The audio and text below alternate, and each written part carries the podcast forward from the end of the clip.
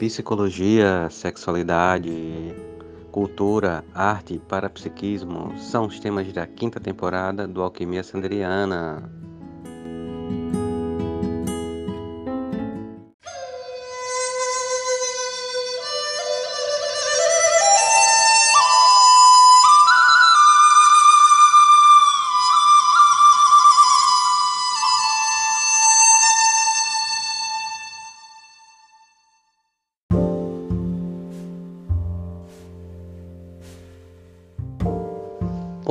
Alquimistas! Bem-vindas, bem-vindes e bem-vindos a mais um episódio do Alquimia Sanderiana.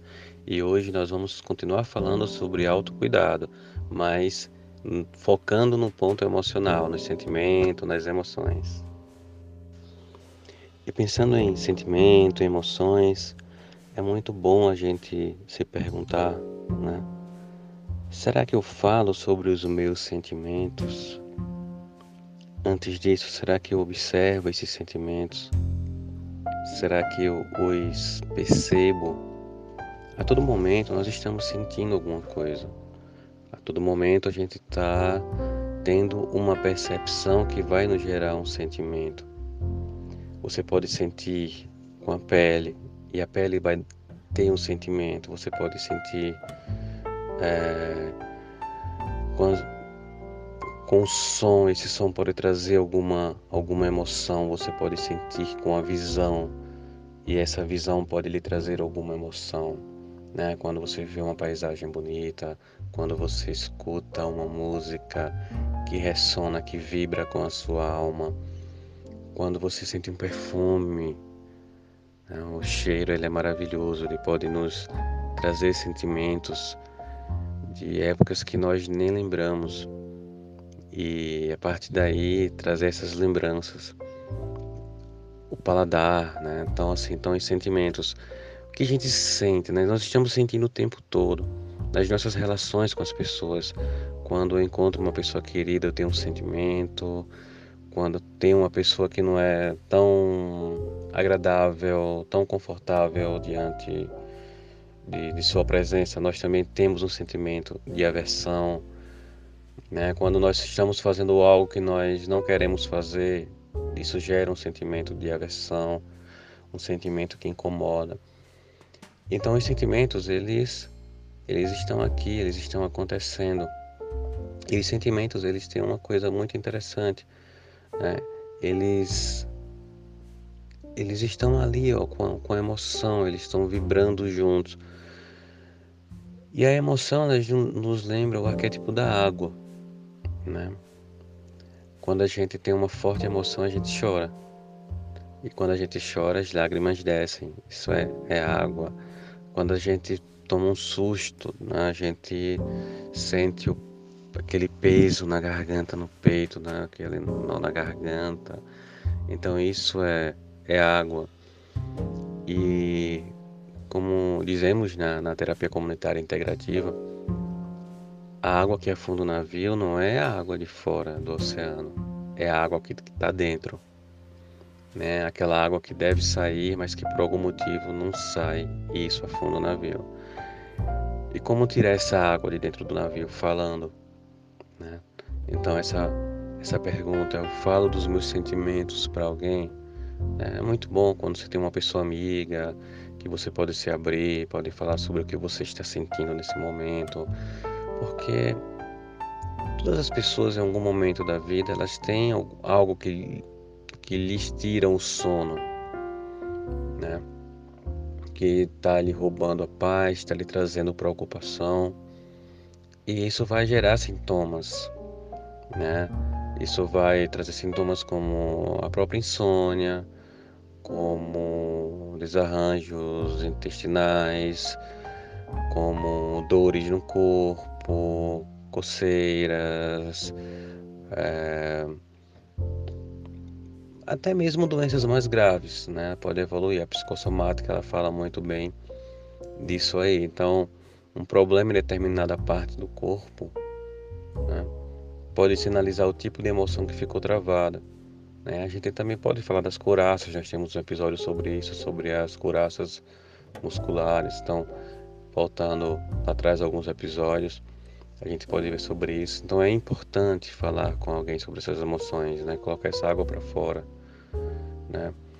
Ou se ainda assim você não tiver ninguém para falar, que fale de frente para o espelho, né? Coloque o espelho, se veja e converse, né? Converse com você. Coloque essas palavras para fora, externalize esses sentimentos. Né? Porque aí você vai escutar o que você está falando, você vai escutar o que você está pensando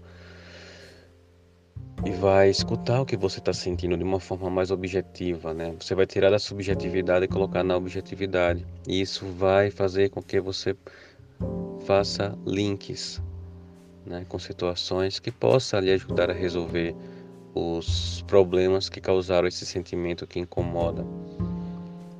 E também é muito bom falar sobre os nossos sentimentos positivos, né? Se você é uma pessoa que está tá se apaixonando, está sendo correspondida, se você é uma pessoa que teve uma, um, um aumento de salário, um, um, novo trabalho que vai lhe trazer uma recompensa boa, um bom período de descanso pela frente, uma viagem que vai acontecer, uma paquera interessante, uma é, aquele crush que você achava que não estava lhe dando atenção, mas que você descobre depois que sim, que estava lhe dando atenção. Então, tem também coisas boas. É bom falar. E o falar pode também levar a sonhos, né? Sonhos agradáveis, sonhos que podem trazer é, significados, né?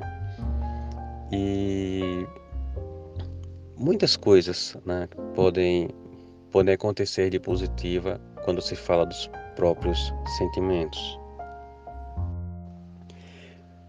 Outra forma de autocuidado da, dos seus sentimentos, do seu corpo emocional, é a, a prática da, da psicoterapia, é buscar fazer psicoterapia. É,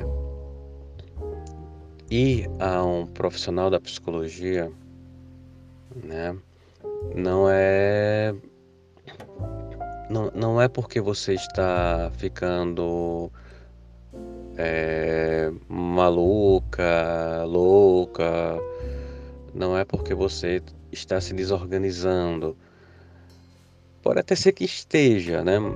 Que é mais uma razão para ir, mas é, fazer psicoterapia é uma forma também de autoconhecimento, né? Porque a profissional de psicologia ela vai fazer com que você se observe né, melhor, se atente a coisas que você acredita, que você gosta, que você aprendeu a, a lidar, a aprender, comportamentos, a formas de ver o mundo que às vezes você nem tem ideia de que tenha. E Fazer terapia é muito gostoso. Né? Na terapia você pode falar tudo que você quiser, você pode chorar, você pode é, esculhambar a, a situação, a pessoa, a si mesmo. É o momento de jogar para fora, né? de um modo muito seguro, porque o que acontece numa psicoterapia ali fica.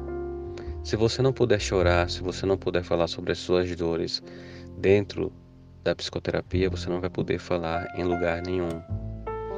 E falar para uma profissional terapeuta não é a mesma coisa do que conversar com uma pessoa amiga. Porque a pessoa amiga muitas vezes ela vai falar o ponto de vista dela, independentemente da da intenção que ela tenha positiva, é, independentemente de ela querer lhe magoar ou não, ou se sentir mal com isso ou não, ela vai colocar o ponto de vista dela. A pessoa que é profissional em psicologia, que está atuando como terapeuta para você, ela não vai colocar o ponto de vista dela. Ela vai usar uma técnica que fará você se auto-observar e tomar uma ciência de si e da situação que você está e o que você precisa fazer.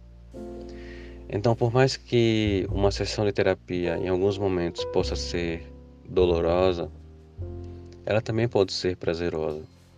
E, e a terapeuta ela está ali para mostrar a você que você pode mais do que você imagina que pode. Né? Que você pode se trabalhar, que você pode se ouvir e que tudo caminha dentro de um ritmo que não é o ritmo das pessoas amigas, não é o ritmo da família, não é o ritmo das pessoas do trabalho, das pessoas é, da, da sua rua, do seu condomínio, mas que é o seu próprio ritmo. É aprender a conhecer o seu próprio ritmo, conhecer os seus ciclos internos, seus ciclos externos, como lidar com isso. Né? Então, fazer Psicoterapia é um processo de autoconhecimento que vai lhe tornar uma pessoa melhor do que você foi na semana anterior. Então, fazer psicoterapia é uma forma de autocuidado. O autoconhecimento é outra forma de autocuidado emocional. Né? Você consegue uma, um aprofundamento muito grande dentro da psicoterapia. Mas uma forma paralela também conseguir o audicional é a meditação, a prática da meditação. Existem várias técnicas de meditação, né? E nesse sentido do autoconhecimento, uma das mais fáceis é observar a própria a própria mente, né? Você pode observar o que você está pensando e o que você está sentindo. Mas pode-se começar a observar o que você está sentindo, qual é a sua emoção agora. Se você está prestando a sua atenção na numa emoção de conforto, pergunte-se o que é que eu estou pensando agora, né? Qual foi o pensamento que trouxe essa emoção de conforto? Se você está desconfortável, qual que é o pensamento que está lá no plano de fundo que projetou esse desconforto?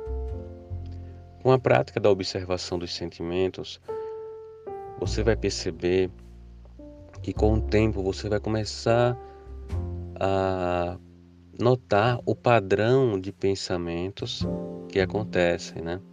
E por trás desses pensamentos existe uma, um escopo de valores que gera esses pensamentos. E investigar esses valores é autoconhecimento. De onde vêm esses valores? O que é que eu estou consumindo mentalmente? No que é que eu acredito? Né? Então, o que eu acredito é o que eu conheço ou que me colocaram a acreditar, né? É o que a TV diz, é o que a religião diz, é o que a escola diz, Será que o que todos dizem fazem sentido? Né? Isso está dentro de um de um pensamento global, né, que é um inconsciente coletivo, né, que me coloca dentro desse meio como uma massa que passa a acreditar em determinadas situações, mas que na verdade isso não ressona com o que eu sou interiormente. Então, começa-se a questionar, começa-se a observar. E nesse observar, nota-se que há coisas que são nossas e coisas que não são nossas. E o que é nossa, ou que está sendo nossa, né? Porque nós estamos em constante transformação, evolução, numa alquimia, né? Nós estamos sempre buscando ser aquele ouro né? E é um ouro que nós nunca alcançamos, né? Quando a gente chega no horizonte, o cenário muda e muda mais uma vez. É mais ou menos como entrar na luz, mas não conseguir tocar a chama, porque o movimento é constante, não para. Então, nesse sentido, né, os nossos os nossos, o que é nosso, que a gente pensa que é nosso, está sendo nosso hoje, mas amanhã pode ser que não seja. E tem coisas que nós percebemos que não são coisas nossas, né? Que nós levamos a nos levaram a acreditar nisso. Por exemplo, nos lev... quantas pessoas são levadas a acreditar que que são de um jeito X, mas que na verdade é de um jeito Y, né? E daí elas mudam, é, percebem isso e mudam, e se sentem melhores com essa mudança. Né? Então assim, são comportamentos, são, são crenças. Isso vem a partir da, dessa observação, né? Ah, mas eu não consigo parar a minha mente, eu não consigo parar a minha mente para observar. Muitas pessoas podem estar dizendo isso, não consegue parar propriamente para poder observá-la, né? Então, vamos começar por um caminho mais fácil. Tenta focar a mente em um determinado ponto por dois minutos. Só olha para esse ponto. Né? Pode ser um ponto na parede, pode ser uma, uma flor em uma no jardim, pode ser é, qualquer coisa que você possa focar a sua mente. Escolhe um ponto na parede, foca a mente e senta. A sua mente ela vai ficar como uma como uma lebre tentando correr pulando, igual um macaquinho pulando de galho em galho, mas tenta voltar para lá. Você vai pensar, ah, tem que pagar essa conta, é, tá dando uma dormência no, no, na perna direita, ah, vai coçar o olho, alguma coisinha na orelha, mas volta pro ponto. Né? Então tenta focar dois minutos ali. A mente sai, ah, o telefonema que eu tenho que dar, ou a mensagem que eu tenho que enviar, volta pro ponto. Né? Esse tempo é seu, esse momento é seu, volta pro ponto. E uma vez que se consiga dois minutos, tenta novamente três minutos, quatro minutos, cinco minutos, né? Tenta focar no ponto. Esse exercício, né, que também é uma prática meditativa, vai fazer com que você desacelere seus pensamentos e possa observá-los. Outra técnica que também vem do budismo tibetano, né? Mas essa daí é a chamata. É, tem a chamata pura e a chamata impura. Essa segunda técnica, você vai é, focar no mesmo ponto, né? Só que você não vai estar atento ao ponto, você vai estar atenta a tudo que está à sua volta. Tenta perceber o som que está à sua volta. O som do grilo longe, se você estiver no campo, o som de um carro passando distante, uma panela que bate lá na cozinha, um som lá longe tocando uma música antiga, o vento, o balançar de uma árvore, se você estiver em um campo verde. Então você começa a perceber tudo que está à sua volta. Né? Esteja presente e comungando com tudo que está à sua volta. E da mesma forma, você pode começar com um minuto, dois minutos, passando para três, quatro, cinco. Isso vai fazer com que você busque esse autoconhecimento. Né? E leituras. Né? À medida que você for descobrindo o que é seu nesse momento, de coisas interessantes, de pensamentos, sentimentos, valores, você vai sendo é, conduzida para uma literatura específica, procura ler bastante, ou assistir um vídeo, ouvir uma música, ouvir música é fantástico. E também nos conduz para lugares maravilhosos dentro da gente. Então, a meditação é uma forma de autoconhecimento, né? para além da terapia. E o melhor de tudo, você não, não precisa ir para lugar nenhum para fazer meditação. Onde você está, você pode fazer. Né? Então, assim, então é muito prático. A outra forma de autocuidado, de sentimentos, é o auto-perdão. Isso a gente sabe que é algo muito difícil. É algo muito difícil, né? O perdoar-se. O perdoar-se por fazer coisas que naquele momento exato era a única opção que você tinha. Ou era a melhor opção que você tinha, né? Porque todo ser humano, né?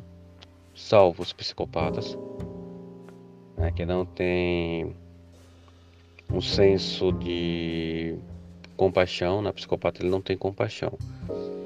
O psicopata ele age em causa própria e em detrimento de tudo e de todos, tá?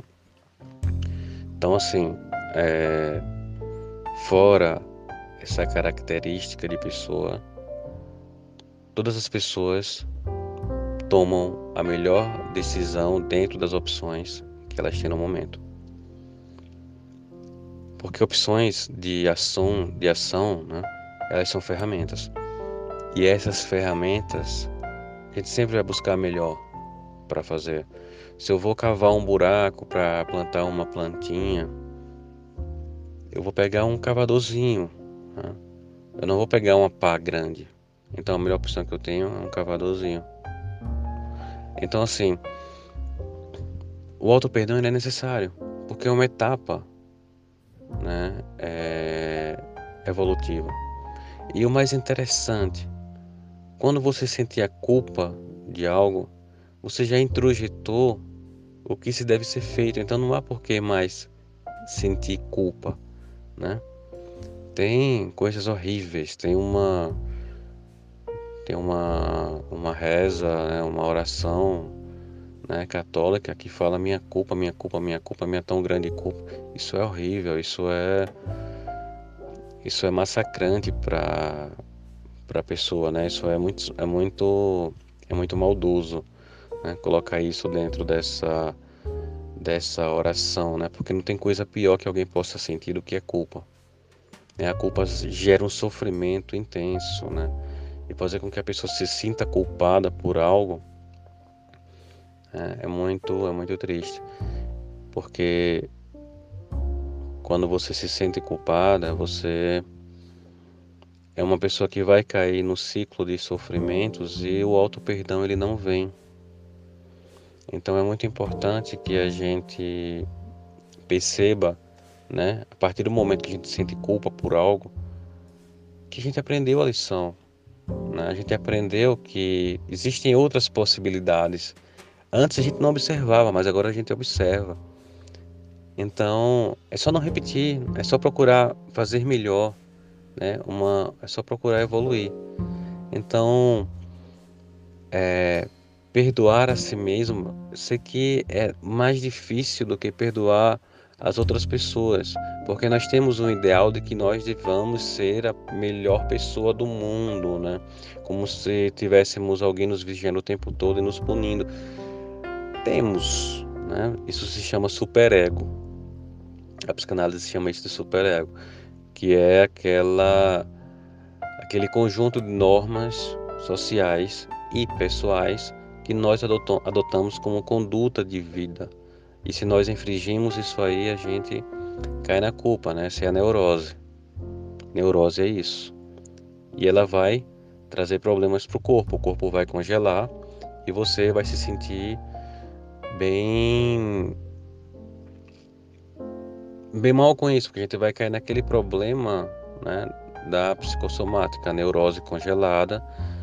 Ela vai fazer com que você tenha algum sintoma. A gente vai cair naquele primeiro ponto do início do nosso episódio do podcast. Então, buscar perdo perdoar-se, buscar entender isso, transcender isso, né? Modificar a sua mente em relação a isso é muito mais importante do que sentir ser culpada e negligenciar o auto perdão. Né? Perdoar-se é muito importante. E assim, alquimistas, concluímos mais um episódio sobre autocuidado inspirado na, no recurso terapêutico de Larissa Azevedo. Um beijo, Larissa, se você estiver nos escutando. É muito, é muito gratificante poder falar sobre isso. E Lari faz um trabalho fantástico no CDDM, que é o Centro de Defesa dos Direitos da Mulher, e ela ajuda muitas mulheres. E uma alegria muito grande da minha parte é fazer parte também do CDDM e colaborar com essa com essas ajudas, com esse acolhimento né, das mulheres que sofrem é, abuso, violência, todo tipo de vulnerabilidade praticada pelo patriarcado, por esse sistema machista, misógino, homofóbico, racista, né, que nós estamos vivendo hoje com mais intensidade.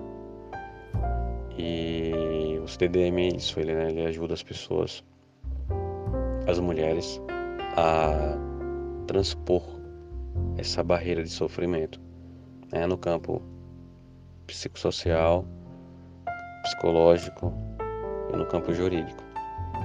E a Larissa, ela é da psicologia, né? Nossa colega da psicologia. Mais uma vez agradecendo, Larissa, né? Gratidão por seu trabalho, por sua dedicação a todas as mulheres. E vamos, vamos em frente, vamos cuidar, porque ninguém pode soltar a mão de ninguém.